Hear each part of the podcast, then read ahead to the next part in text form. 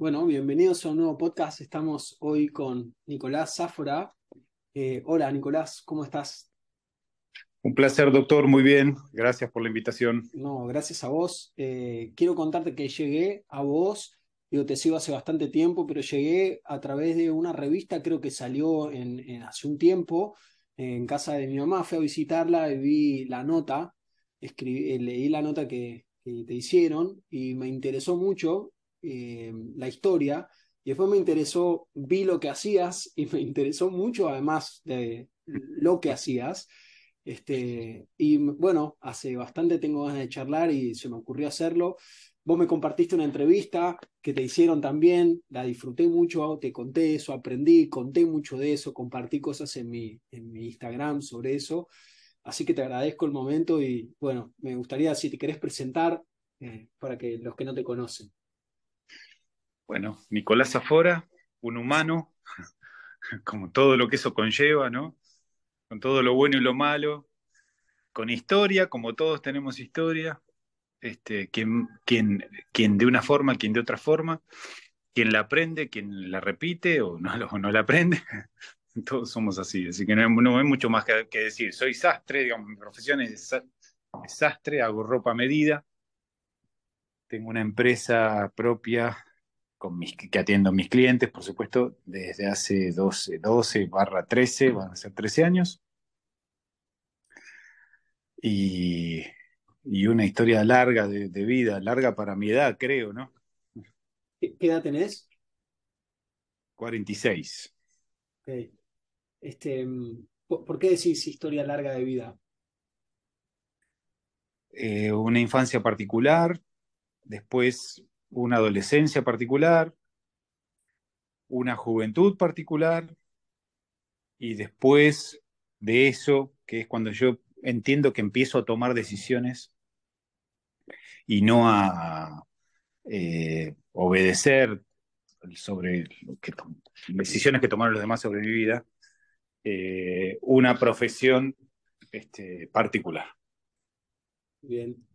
Eh, me, dan ganas de preguntarte, obviamente, que lo que tengas ganas, me decís sí, lo que no tenés ganas, no me, no me contestas, pero cuando decís particular, digo, ¿hay algo que vos puedas decir de lo que quieras decir? ¿Por qué particular cada una? ¿O, la infancia? O, algo sí, poco convencional, pero arranquemos por, por donde quieras, poco, poco convencional, ¿no?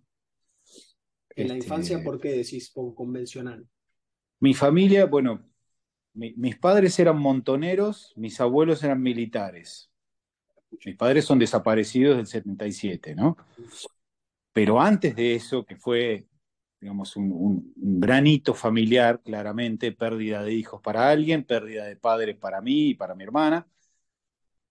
Antes de eso habrá habido un clima raro familiar, ¿no? ¿Te imaginas? Todos mm. militares retirados en una época del proceso militar, en una, en un, en una etapa en la que eh, política, eh, digamos, el golpe de Estado era común, eh, poner orden al despelote político era panem nostrum cotidianum, y bueno, y viene este momento histórico del proceso en ese contexto, ¿no?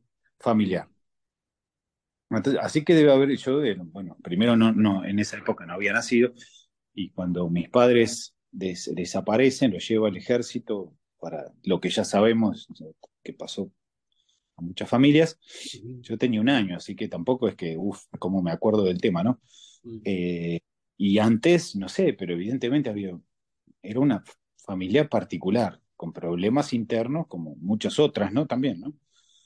Pero eh, esta se manifestaba en la, en la coyuntura política, ¿no? en toda esa etapa de, de, esos, de esas décadas de golpe de Estado, em, democracia, golpe de Estado, democracia. Entonces, después que desaparecen mis padres, mis abuelos me crían. Eh, en Azul, que queda acá 300 kilómetros, mi abuelo era talabartero, del ejército, era, era suboficial talabartero, de caballería. Entonces él hacía las monturas, las botas de montar, todo lo que implican los cueros en, en la caballería. En el ejército de esa época se usaba un montón el cuero, ¿no? los cinturones, un montón de correajes que hoy en día ya no, se usan otros materiales sintéticos, digamos, de artificiales que son mucho más apropiados, más livianos, qué sé yo. ¿no? Eh, eh, todos los hermanos de él, todos mis tíos abuelos eran, eran artesanos de diferentes oficios. Y mi otro abuelo, el otro militar retirado, también artesano. Pero bueno, a él lo veía solo en los, las vacaciones del verano, que se hacían largas y yo venía con mi hermana, veníamos a Buenos Aires. Bueno, los oficios no me resultaron ajenos, claramente, viviendo con mis abuelos. Este, en parte me imagino que de ahí o en alguna parte vienen mis decisiones más de grande, ¿no? De mi trabajo. pero, pero no solamente.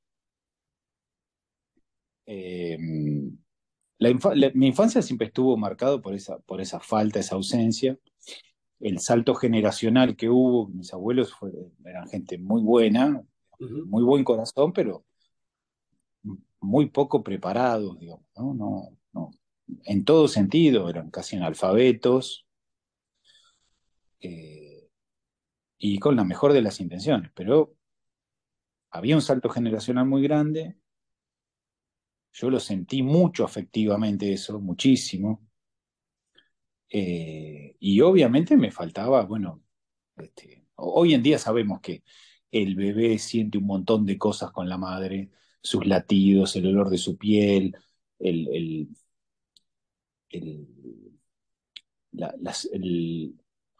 cómo rebota internamente su voz, no solo cómo suena por fuera, sino hay un montón de cosas que, bueno, de repente estaban y después no estaban, punto. Mm. Eh, y a esa edad, que yo tenía 15 meses, ese todo que tenía, que era mi madre, básicamente era casi, casi el todo, bueno, ya no estaba más. Y mi abuela hizo lo que pudo, y, los dos, bueno, pero la historia sigue, porque después estos militares retirados me mandan a mí, al chico con problemas de conducta, porque era bastante liero, me mandan al reformatorio, al liceo militar, ¿no? Cinco años. ah, cinco años. Y a los doce, a los, no, no, la secundaria, el liceo militar ah. es la secundaria. Ok termino la primaria con mil problemas de conducta y me mandan al reformatorio, porque era un chico difícil, digamos, ¿no? Hijo de montonero. Entonces, este, cinco años ahí, que fue también complejo, difícil. Yo armé unos bloqueos afectivos tremendos. Eh, que, con los años los tuve que desarticular si no hubiera tenido otro tipo, otro tipo de problemas serios, ¿no? Claro. Em, bueno, nada, segunda etapa particular, ¿no? Mi secundaria en un internado militar, siendo hijo de montonero. En mi legajo, el chico venía a que no repita la historia de su sangre, porque venía de alguna forma, ¿viste?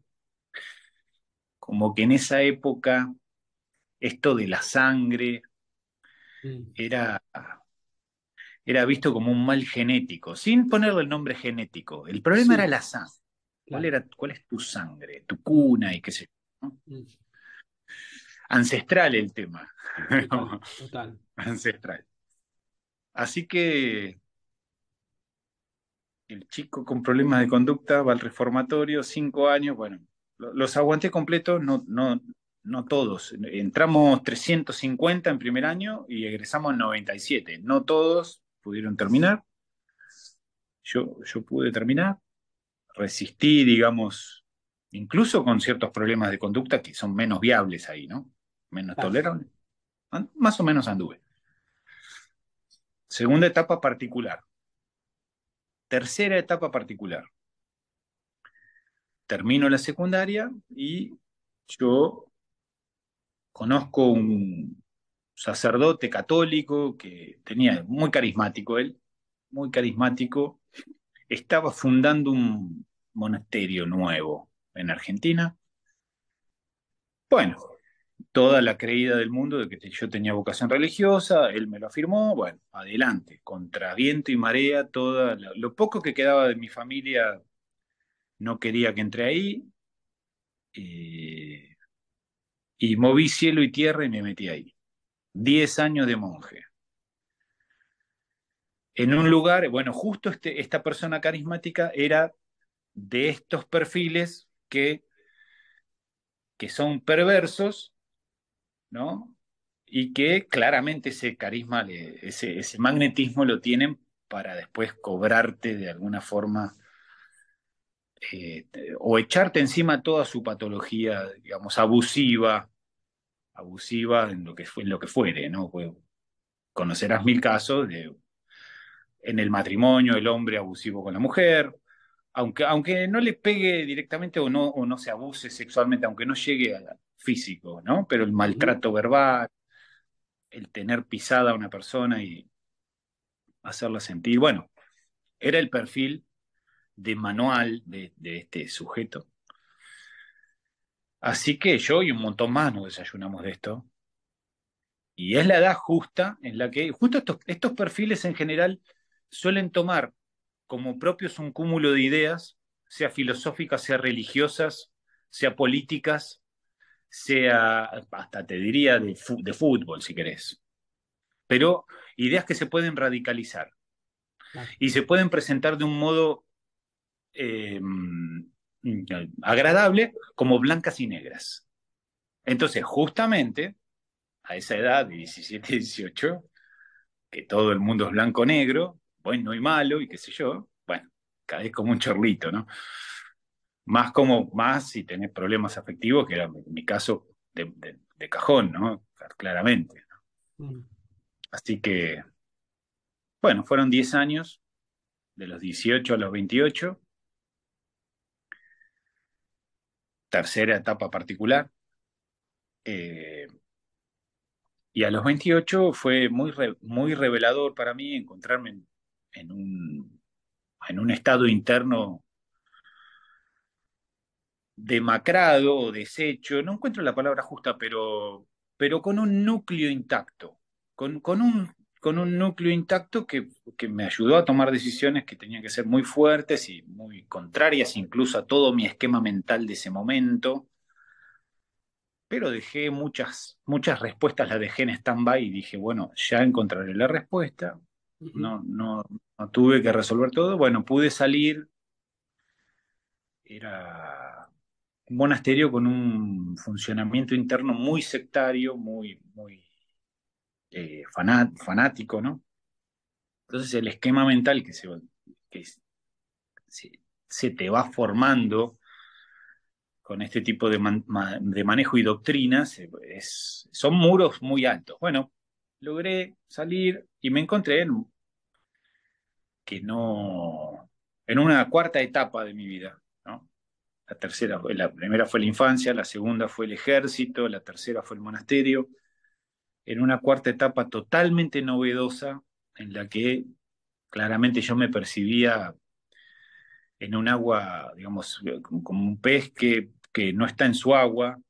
Cuando salí, todo me resultaba ajeno, todo me parecía el capitalismo y si no ganas dinero que te morís abajo de un puente me parecía muy salvaje, porque yo había una institución en institución y esto de ganar dinero no es lo de no es lo que hay que hacer ahí, hay que obedecer y nada más.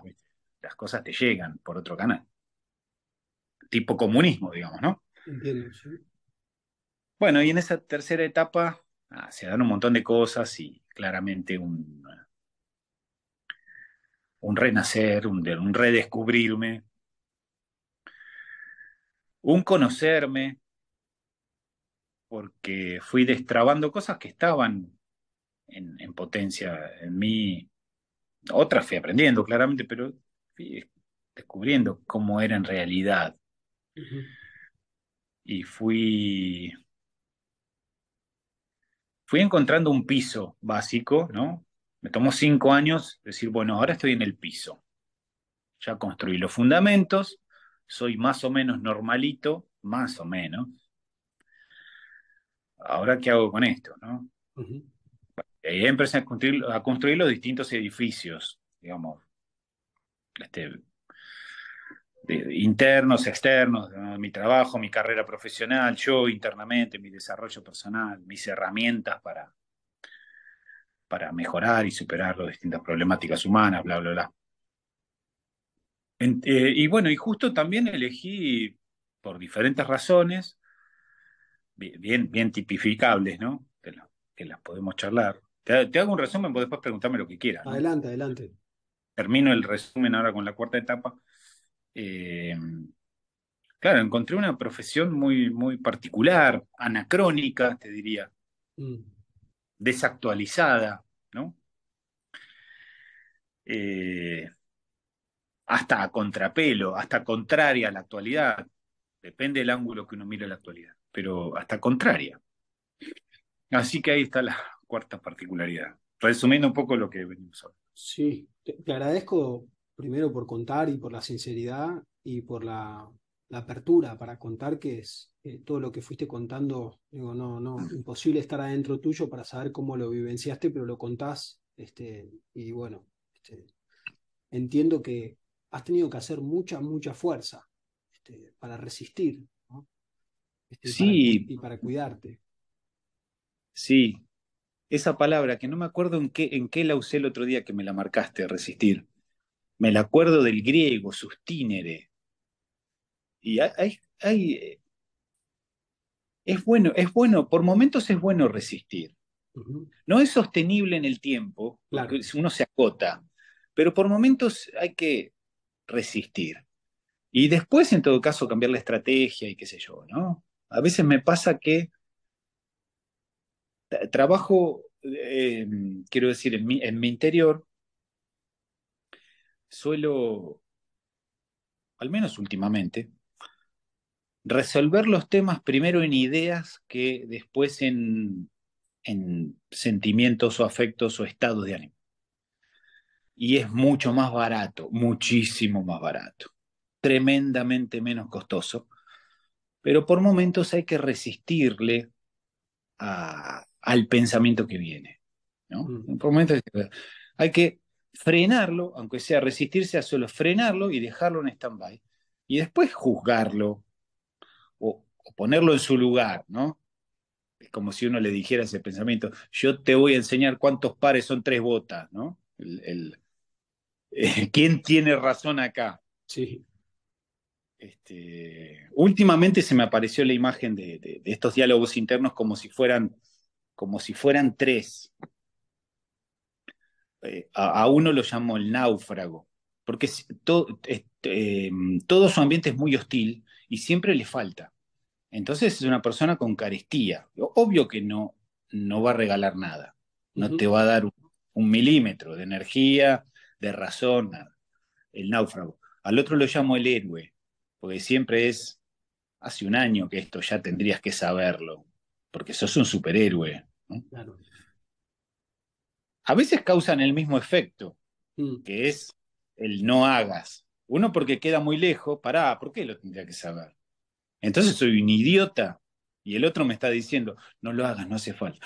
A veces tienen el mismo efecto, pero los dos me pareció en algún momento, después me pregunté, bueno, ¿de dónde salen estos diálogos con estas dos partes de mí mismo?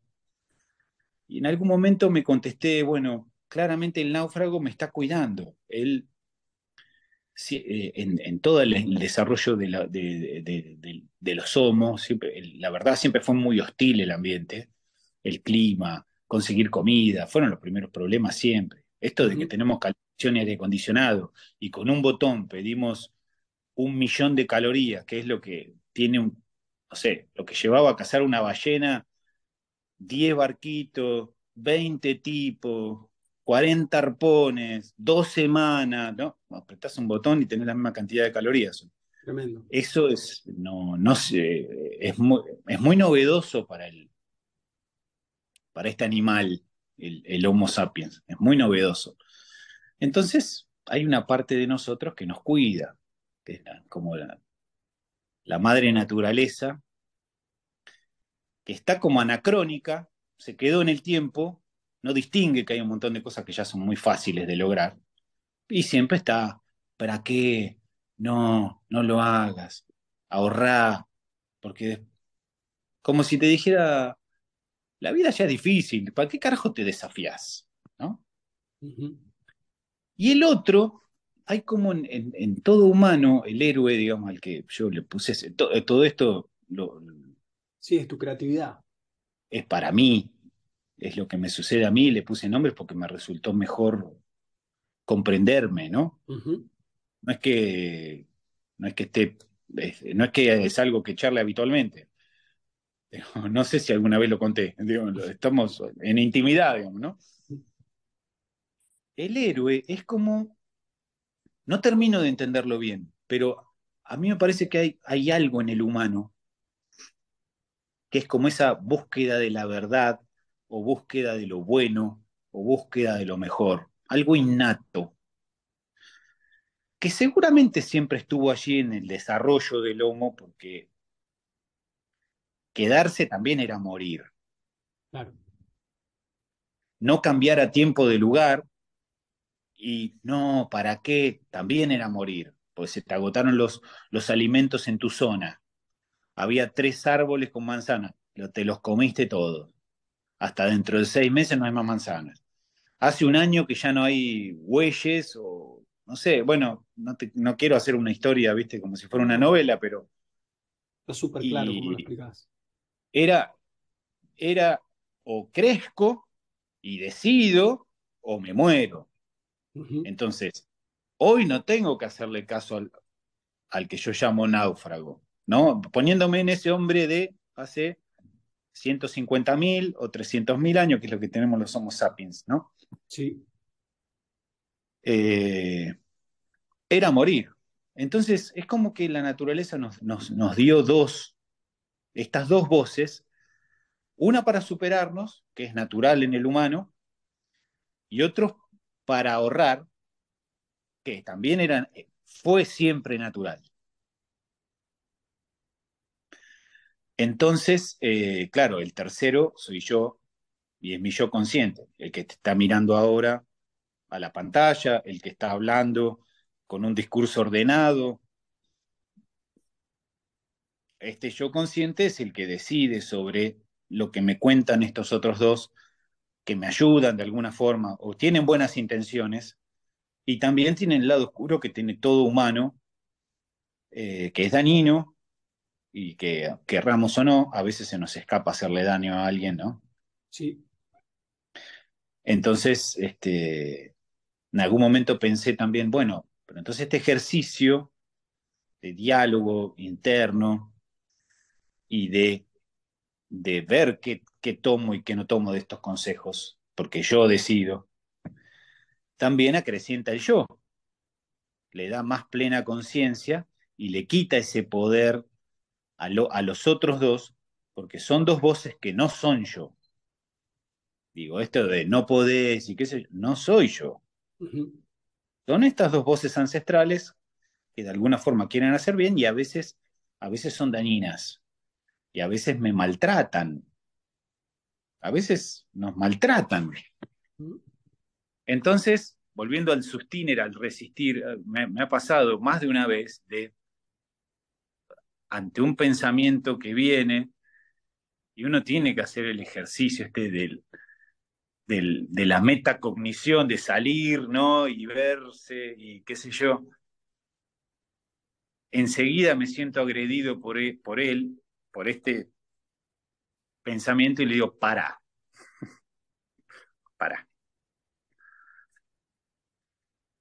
Resistir. Esto, claro, eh, esto que decías, que a mí yo te había dicho en, el mensaje, resistir el embate, así lo habías dicho, ¿no? En, claro. la entrevista. Sí, resistir la agresión. Exacto. La agresión o, o, la estampida, ¿no? Que viene el animal y te, te, te, quieren llevar puesto. Entonces hay que resistir. Después verás qué haces con el animal, si lo dominás, si lo matás, si no lo matás, si lo domesticás, porque es un caballo que te sirve, no sé. Pero hay que, primero hay que resistirlo. Eh, digo, trato de pensar todo lo que estás contando. Primero me da la impresión de que además de Sastre, eh, no sé si escribís, pero serías un buen escritor si es que ya no lo haces. No, eh, por, cómo, por, cómo, lo contás. Eh, cómo contás las cosas, cómo las organizás, no, no, no solo por el, orden, eh, sino por la metáfora y por la metacognición, ¿no? a mí, en este mismo momento que estamos charlando, me resulta interesante ahora mismo estar escuchando, que es un poco lo que me pasó cuando escuchaba en diferido la otra entrevista, eh, que por ahí estaba un poco más, eh, el interés estaba más puesto en, en bueno, eh, tu labor, ¿no? Pero... Sí, bueno, en general sí, me, un montón de entrevistas pasan por ahí, pasan por mi trabajo. En lo que, en lo que hago somos muy pocos y bueno, soy conocido. Este, porque la verdad somos un puñado, ¿viste? Sería, sería un mal signo no ser conocido. Claro, claro. Este, Nicolás, este, has pasado por muchas cosas, eh, lo, que, lo que me estás contando, por muchas cosas, y has desarrollado este sistema de pensamiento, por decirlo de alguna manera ahora, que pareciera darte calma cuando digo esta cuestión autoagresiva también que está. Vos recién hacías mención cuando a veces, aunque no, no es nuestra intención, agredimos a otros. También está estas voces que son autocríticas, autoexigentes y que pueden ser bastante eh, destructivas en algún punto. Y pienso justamente que vos te dedicás a hacer ropa. Digo, perdón si no es muy preciso el término. Sé que sos sastre y no se dice hacer ropa, pero también decías en este caso en la entrevista, ropa que cubre y protege. Eso me resultó muy interesante. Eh, me gustaría que, a, a, partir de esto cuentes un poco más qué, qué es para vos ser sastre y, y, sobre específicamente si querés, sobre tu negocio, tu, empresa? A ver, el origen de la decisión eh, fue bastante pragmática, pero con el tiempo fui descubriendo que distintas inclinaciones interiores mías hacia también me, podría, me, ayudaron o me guiaron hacia.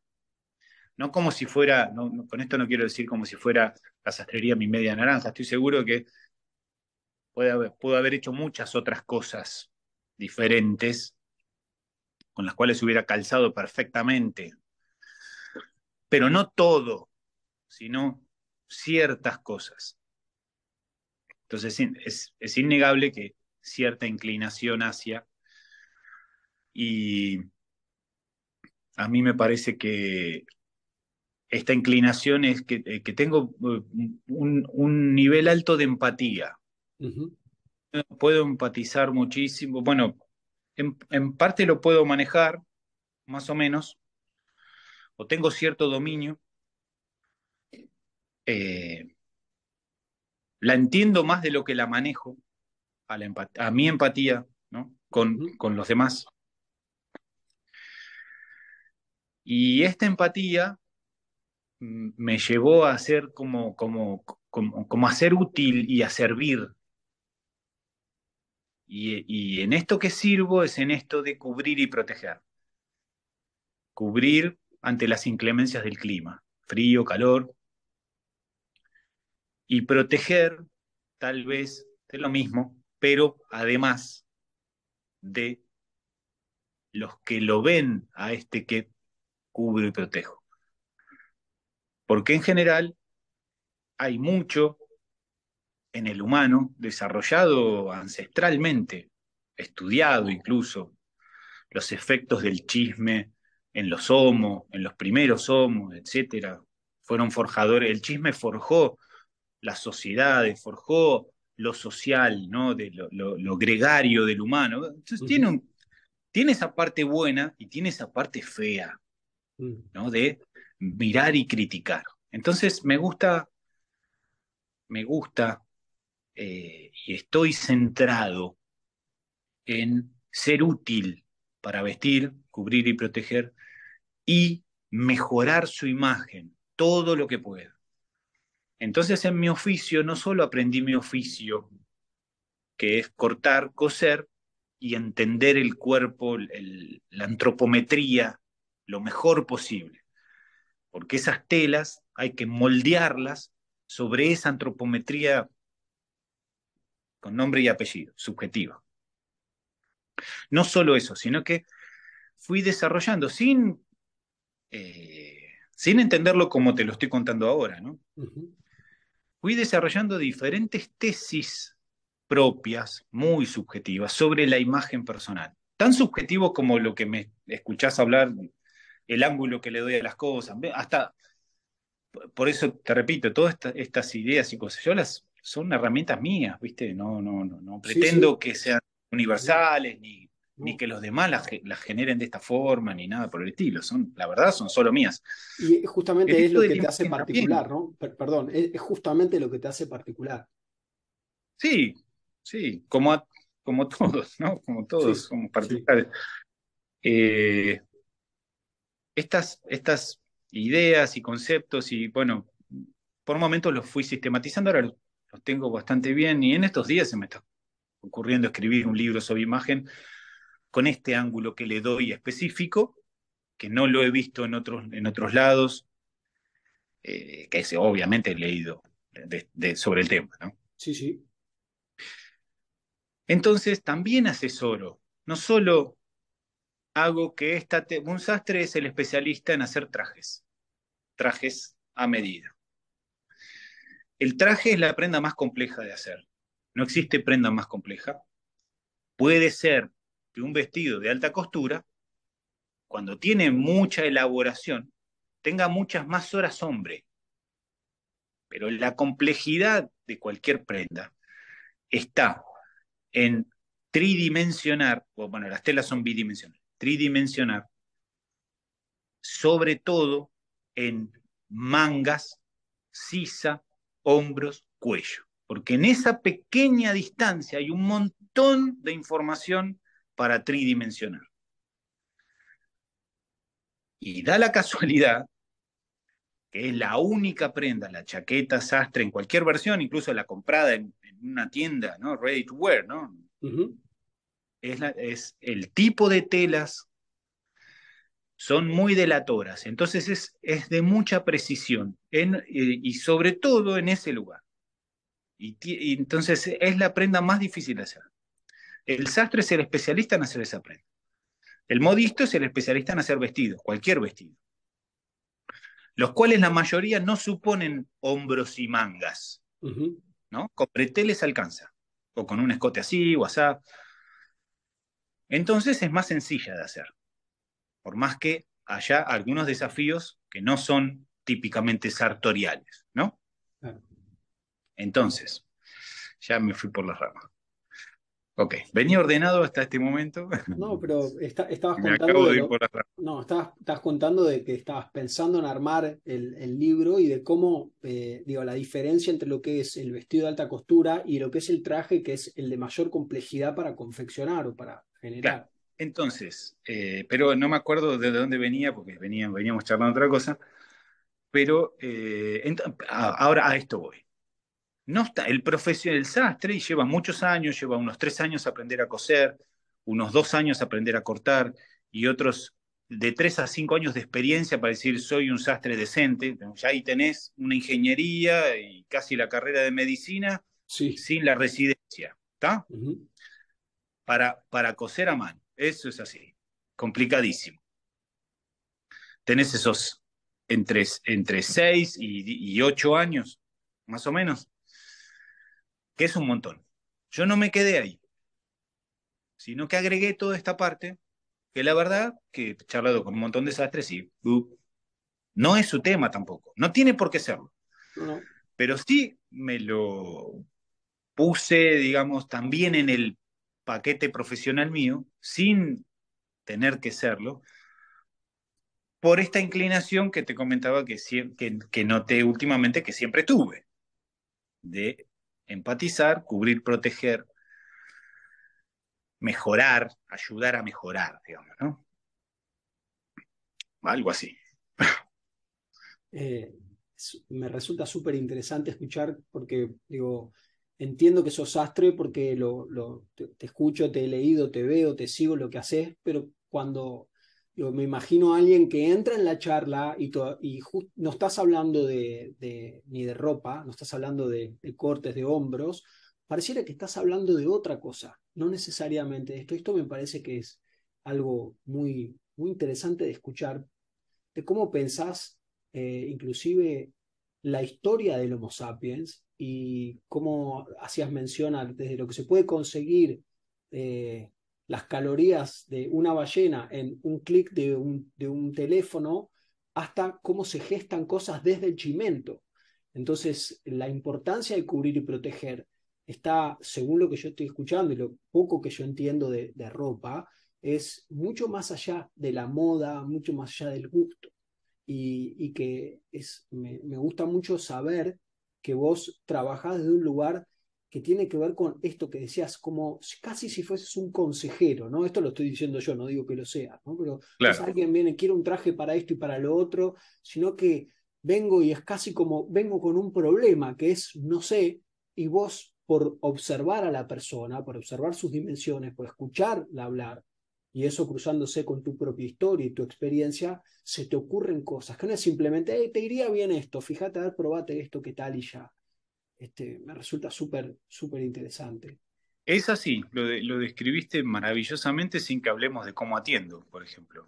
Pero cuando me pregunta alguien, alguien me hace una nota sobre la sastrería y me pregunta cómo atiendo o, o, cómo comienza el proceso, y lo primero que digo es escuchando, porque nos sentamos, bueno, yo atiendo y es como un pequeño living muy cálido, con cuero, madera, cemento, ¿no? Alfombra. No muy recargado, pero sí muy cálido. Luz, la luz es cálida, o sea, es este, amarillita, no es blanca, eh, fría, ¿no? Y la primera pregunta es en qué te puedo ayudar. Claro. Es, es, así, sea un evento o sea una persona que está en una etapa de cambio. Y lo que noto siempre que hay una disposición, disposición a cambio, o esto de eh, un evento es un hito con fecha de un cambio, ¿no? En general es casamiento, bueno, tremendo cambio en la vida de un humano. Y si no, la persona viene con inquietudes con cosas que no sabe que le está pasando. Él sabe que le pasa algo. No sabe cómo traducirlo en, ropa, claramente. Y a mí eso me sale bárbaro y me siento súper bien con mis ideas. Incluso te diría, sin, sin recibir su aprobación. O sea, escuchándolo y logrando empatizar y ubicándolo a él desde él no dónde tendría que estar, sino dónde está, teniendo ideas, eh, eso claramente lo tengo que traducir en telas específicas, con color, con diseño o no, lo que fuere, y diseños específicos. Después sí viene mi trabajo como sastre, que es hacer que esa tela quede bien en ese cuerpo. Pero todo lo anterior no, no es lo propio. ¿Me explico? Exacto. Eh, muy claro te explicas. Eh, Nicolás, una pregunta. ¿Tenés unos minutos más? Porque tengo el, el Zoom se corta ahora. ¿Puedo cortar y volver a llamarte? Sí, sí no disculpa Bueno, ahí te, ya enseguida te vuelvo a llamar. O te mando. Esa llamada yo, eh, me va a aparecer para tomarla. Te mando, o te mando el otro link. Es exactamente ah. como hicimos para este. En el Instagram. Ok. Dale.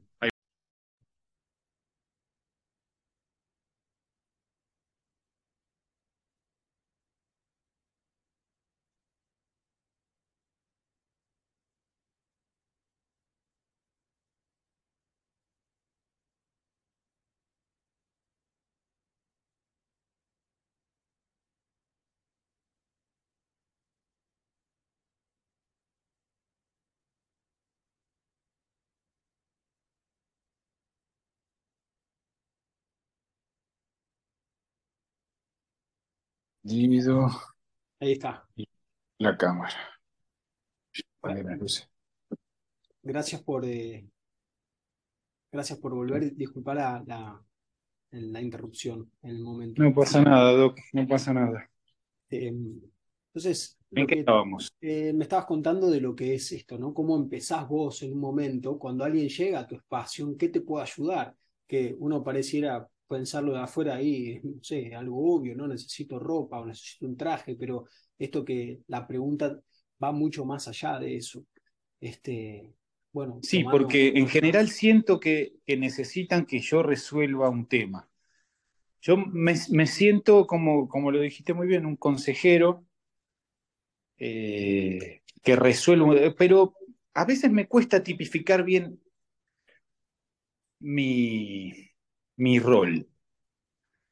Porque un coach sería un especialista que le dice qué tiene que hacer, pero no lo hace con él. Un consejero eh, podría, un, coach ontológico podría no ser un especialista en el tema. El, entrenador, el entrenador, digamos, deportivo, sí es un especialista en el tema. Un coach ontológico puede no entender nada del tema y se fija solo en sus mecanismos de aprendizaje, supongamos. Claro.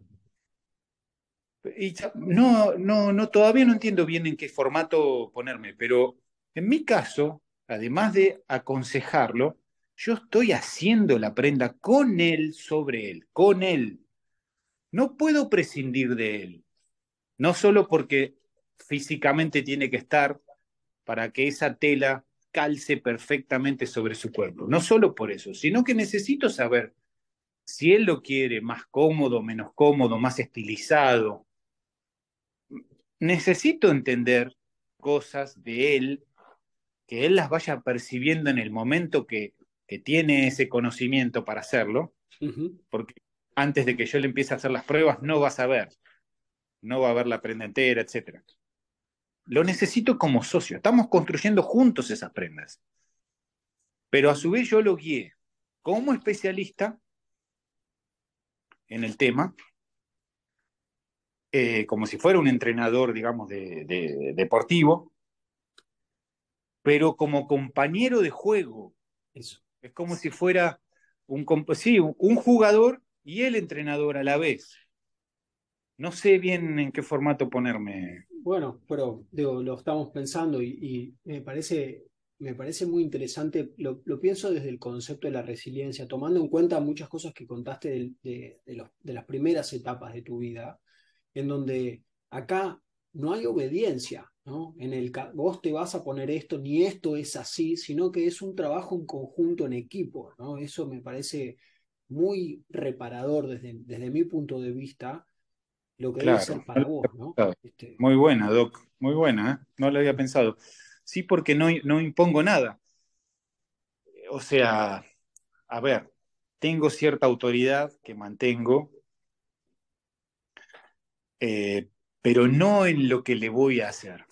Siempre supongo, siempre supongo, y está en mi voluntad, tal vez lo lograré más, lo lograré menos según el día, pero está en mi voluntad y en mi expertise, yo entiendo que lo estoy haciendo de esa forma, el interpretarlo desde él, desde que llega, desde el saludo, cuando lo veo, cómo vino vestido a ver al sastre.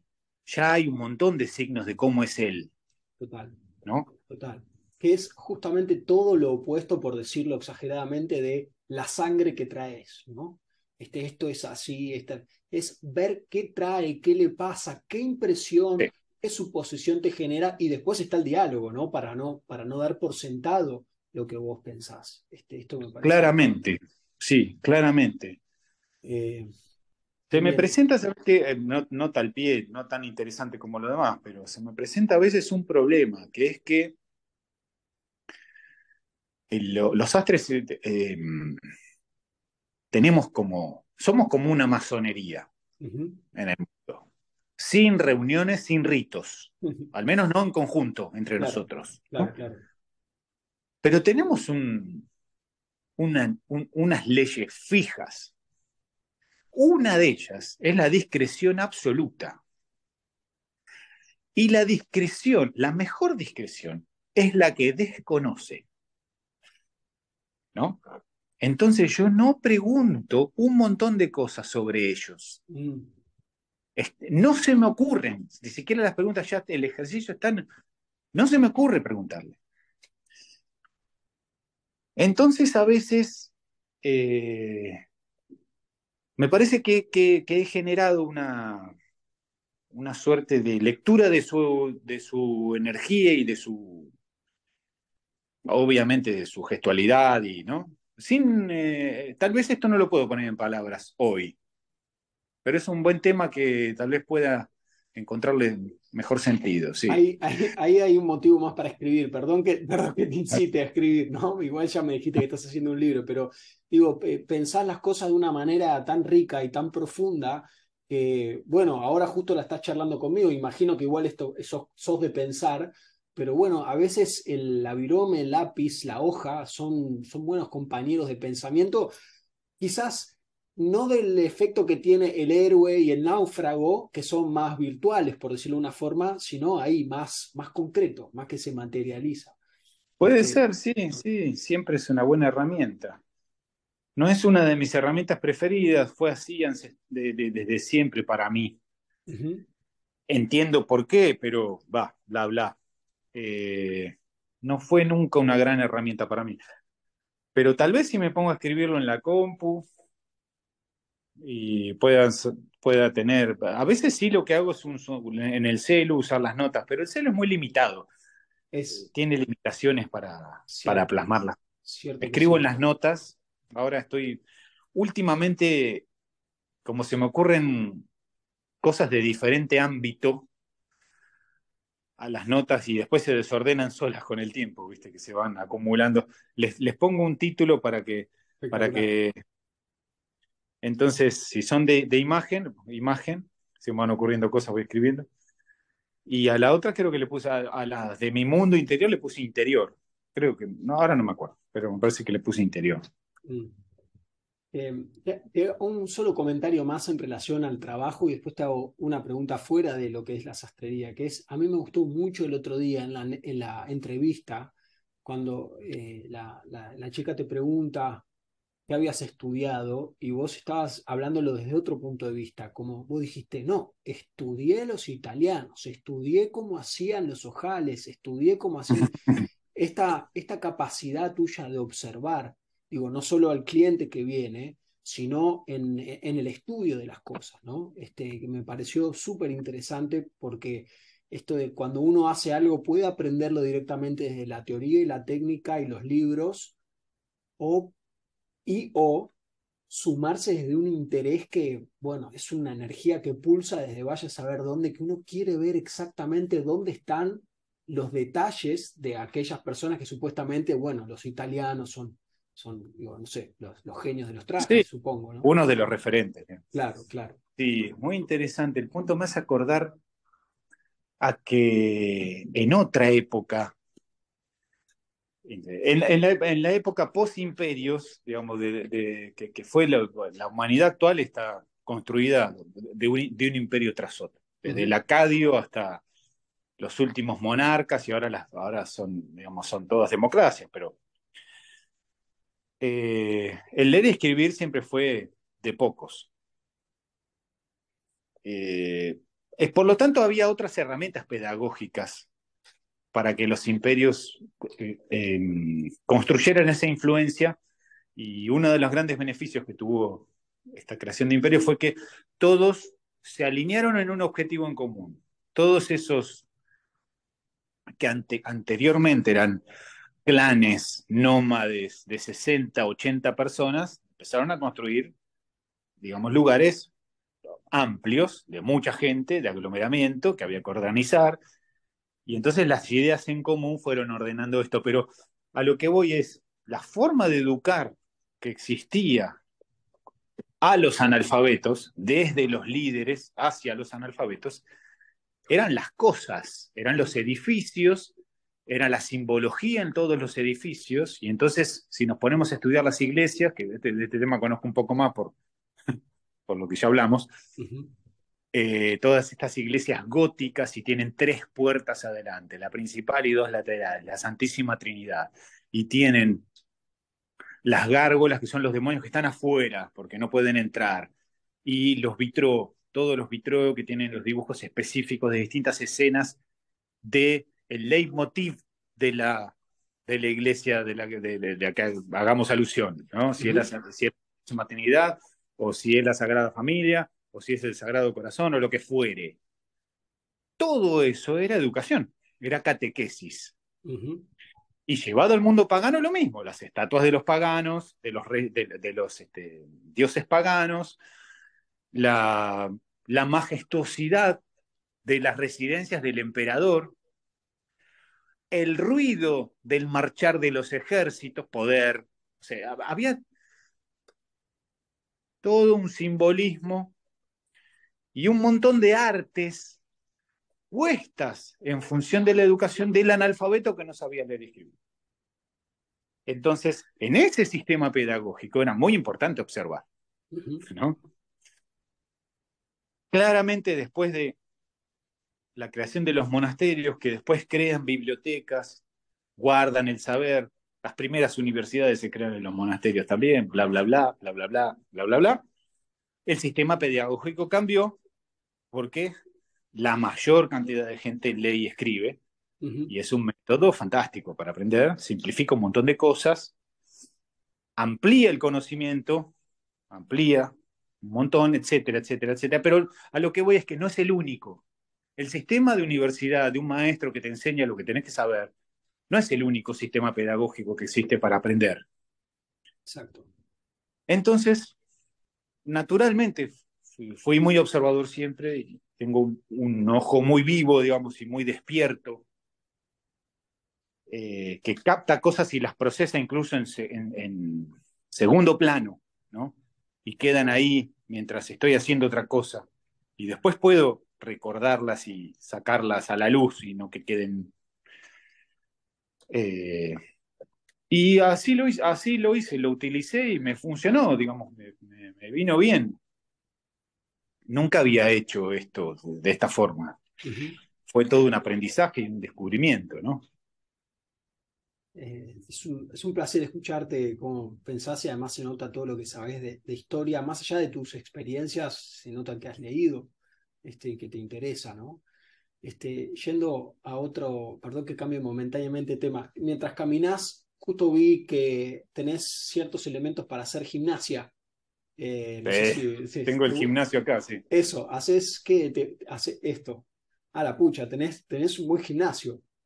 Sí, hago, hago peso, hago peso tres veces por semana y hago jiu-jitsu dos veces por semana. Y después el fin de semana salgo a caminar o no, no, mucho más. Me molesta un poco salir a correr y eso. ya es bastante, ¿no? ¿El jiu-jitsu hace cuánto haces? Un año y medio, antes hacía boxeo. Qué bien, qué bien. Este, ¿Y tenés algún, así, algún otro hobby, algo que te gusta hacer, algo que te gustaría hacer y todavía no hiciste, la música o... Mm, la música eh, sí me gusta, como normal, digamos. Eh, voy descubriendo, tal vez en los últimos años voy descubriendo que me que es una buena, una buena herramienta para conducir el, estado de, anímico. estado anímico ya suena bajón, ¿viste? Y estado anímico hay mucho. Pero, Totalmente.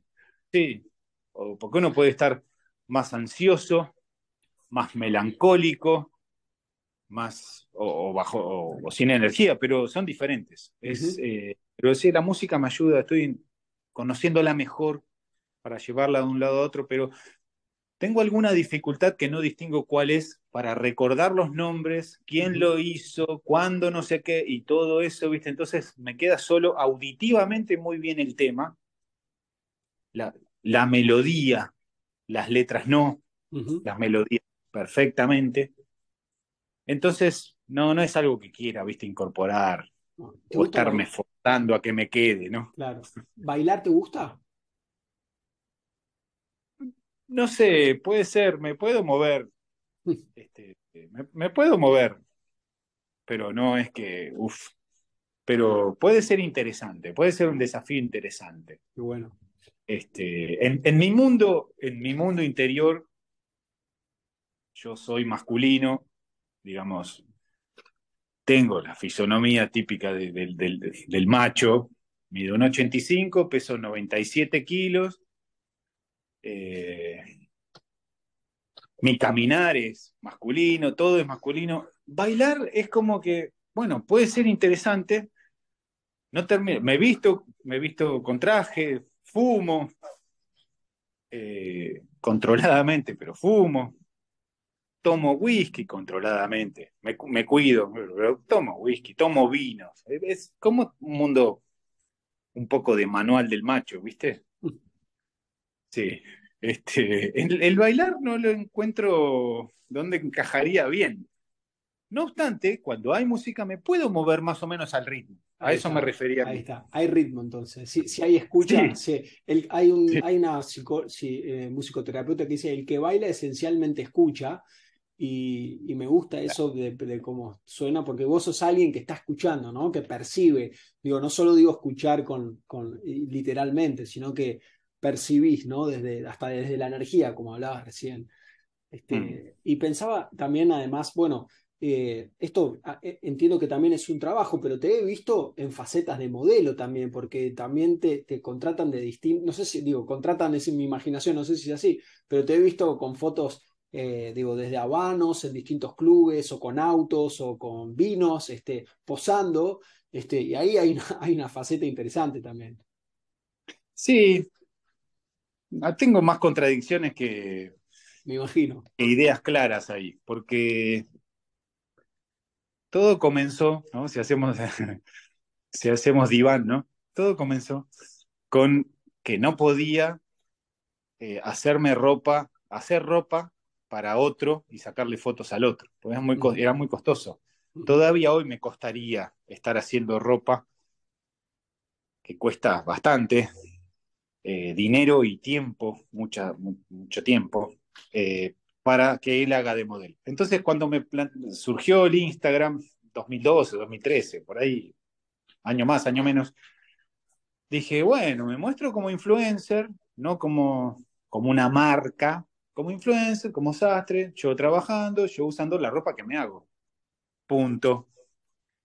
Y resolví dos cosas. Primero, la ropa que yo hago es la ropa que más me gusta para mí. No hay mejor ropa. Para mí no hay. Porque la hago como se me canta. No solo en comodidad, el diseño que se me canta, la calidad que se me canta, la tela que se me canta. O sea, no, no, no hay una marca que me guste más que, que lo que yo, me, eh, yo puedo hacer. Entonces, bueno, me hago mi ropa. Y además, la publicito y la muestro para que otros se vengan a hacer. Entonces, con eso resolví esa parte. Lo que identifiqué en muchas sesiones, tal vez no las últimas, pero en muchas, es que no lograba naturalizarme en los movimientos y, y necesitaba actuar y me ponía incómodo y me embolaba. Y unos malhumores en los, los días de fotos, unos malhumores tremendos es algo que tengo que trabajar más, ¿viste? Eh, digo, bueno, entiendo que cuando se elige una foto es de haber sacado muchas, pero en las fotos que apareces se te ve como si estuvieses cómodo en lo que haces. Este, y quién te dice en algún momento te llaman para actuar también, ¿no? Este, he, actuado bien entonces. Este, bueno, bueno, ahí está, ahí está. Pero sí, tiene eso, ¿no? Este, Nicolás, te agradezco mucho eh, la, charla, el momento, la, apertura especialmente, obviamente, que esto es una, una, conversación más bien, ahora es privada, pero bueno, yo digo, tengo la intención de compartirlo si vos estás de acuerdo. Este, sí, claro. Y, pero bueno, súper interesante, me gustaría seguir charlando en algún momento y, y bueno, voy a, obviamente para que la gente pueda ver, voy a robar tu marca, este, Digo, si, si vos querés. Si te sí, el Instagram, pon el Insta, pero ojo, porque vos me seguís en mi cuenta personal. Ah, ok. Y esa la uso muy poco. Ok, ok. La otra tenés que poner, que es N La, que, la que tengo más seguidores, digamos, ¿no? Perfecto. Ahí te, ahí te etiqueto. Te agradezco realmente mucho, disfruté la charla y digo, así como vos decís, la ropa, tu ropa preferida es la de tu marca porque la haces vos. estas charlas para mí, estas entrevistas son preferidas para mí porque yo las escucho después varias veces y aprendo. Eh, ya aprendí ahora, ahorita mismo en vivo, pero después las repaso y escucho y acá me anoté cosas que fuiste diciendo y, bueno, te agradezco de verdad mucho. Un placer, Doc, un placer. Todo lo que pueda ayudar siempre me gusta. Bueno, igualmente y te mando un fuerte abrazo y éxitos con todo. Gracias, Doc. Abrazo. Adiós. Chao. Chao, chao.